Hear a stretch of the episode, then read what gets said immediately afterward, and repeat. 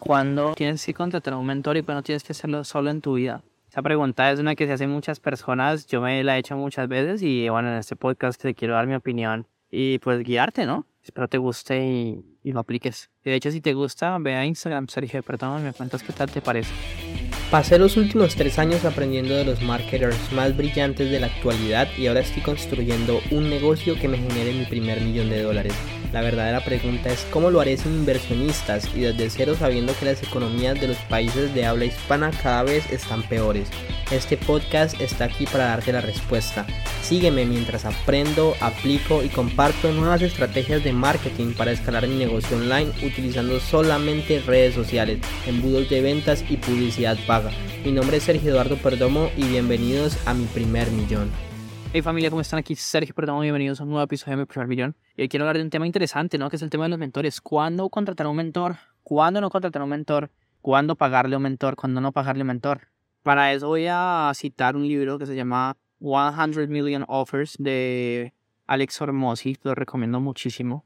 Y Alex hablaba de cuando él empezó, él veía gente que cobraba 25 mil dólares un almuerzo, hay gente que cobraba por dos o tres días 50 mil dólares de consulta y uno decía, pero no entiendo cómo carajos hacen para cobrar eso. Pero cuando Alex creció su negocio al millón, los dos millones al mes, él se dio cuenta de lo siguiente, y ven, voy a hacer los cálculos aquí con ustedes. Si yo hago un millón de dólares al mes, trabajando ocho horas al día, ¿cierto? Digamos que sea la jornada laboral, estamos hablando de que ocho horas por 30 días son 240 horas. Y un millón de dólares dividido 240 son 4.200 dólares la hora. O sea que si tú quieres un día completo de esa persona por 8 horas, son 33.000 dólares que deberías pagarle por un día. Ahora, eso es una persona que hace un millón al mes, pero cojamos por ejemplo a Russell Brunson, que la última que yo supe hacía 250 millones de dólares al año. Ya vamos a multiplicar. Dividido 12 son 21 millones de dólares al mes. De 21 millones de dólares al mes dividido 240 son 87.500 dólares la hora. Por 8 son 700.000 dólares el día. Y un experto diría como que, bueno, me pagas los 700.000 dólares de Russell Brunson, me pagas los 700.000 dólares, pues yo prefiero hacer mi negocio porque me da lo mismo y lo disfruto más. Entonces, págame 800.000. Pero si me siguen, como es importante con, encontrar al, al mentor adecuado. Y valorar muchísimo como el acompañamiento, o sea, buscar a personas que ya están donde uno quiere estar, para mí eso es supremamente importante. Ahora, ¿en qué momento uno debe contratar? ¿En qué momento uno debe hacerlo solo? Yo pienso que uno siempre debe tener un mentor, siempre, siempre. Y cuando uno debe hacerlo solo, pues dentro de su mentoría no debe hacer lo que ese mentor le diga que haga y eso sí lo tiene que hacer uno solo, porque si no, pues no vas a aprovecharlo como lo deberías aprovechar. Entonces, no, que yo creo que lo voy a hacer solo y yo, o sea, yo pienso, pero ¿para qué?